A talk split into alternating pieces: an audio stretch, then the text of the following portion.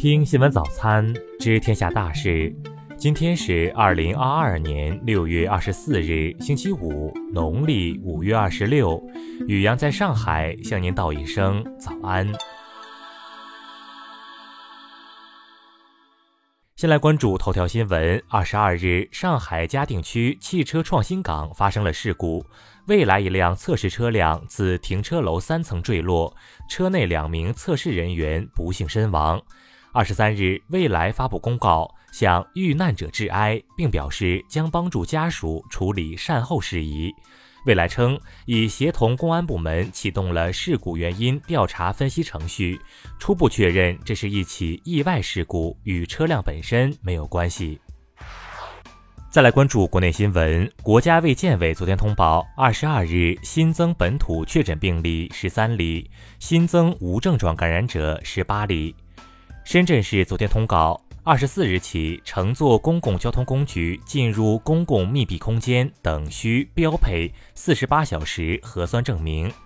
二十一日，辽宁丹东一女子驾车带父亲外出看病，因健康码显示为黄码被拦，交涉过程中其父亲击打民警，被采取刑事强制措施。昨天，丹东市委宣传部表示，已注意到网络舆情，正进行进一步调查。国家流感中心发布，南方省份流感病毒检测阳性率持续上升，部分省份进入夏季高发期。昨天上午十时二十二分，我国在西昌卫星发射中心使用长征二号丁运载火箭，采取一箭三星方式，成功发射三十五号零二组卫星。中央气象台二十三日继续发布高温黄色预警。河北、河南、山西等地局地可达四十摄氏度以上。生态环境部昨天介绍，目前我国海洋生态系统已基本消除不健康状态。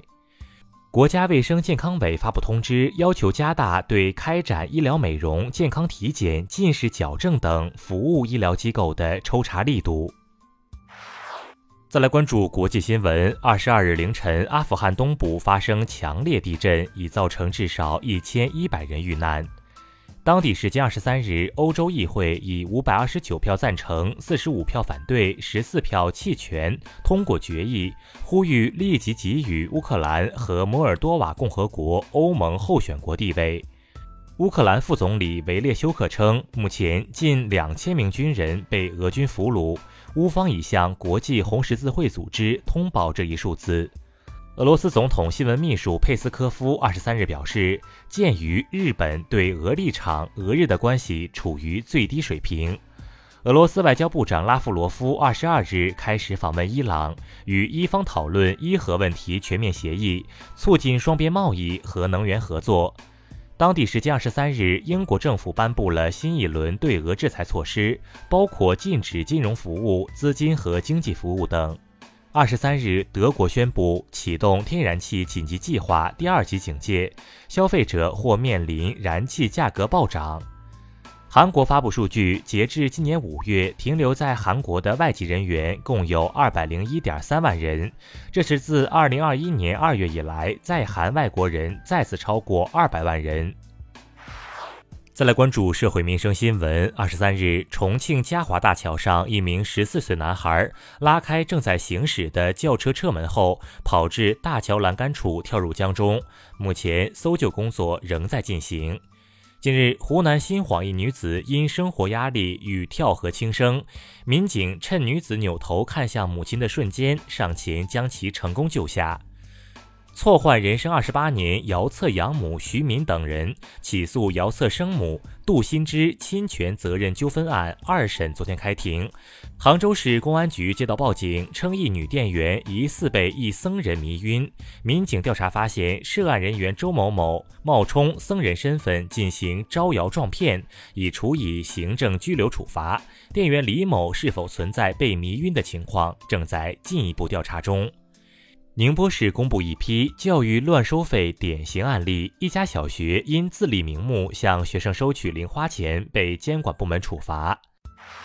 再来关注文化体育新闻：世界游泳锦标赛花样游泳比赛中，美国运动员阿尔瓦雷斯突然昏厥，救生员未有及时反应，主教练富恩特斯下水将阿尔瓦雷斯拖出水面。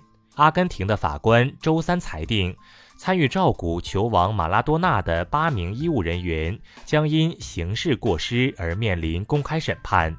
近日，江西德兴一座明代古桥遭洪水冲击受损，却在桥墩内发现一座石雕卧羊，初步认定为宋代文物。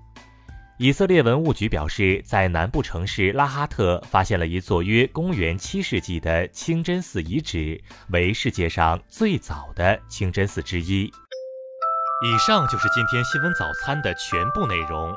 如果您觉得节目不错，请点击再看按钮。咱们明天不见不散。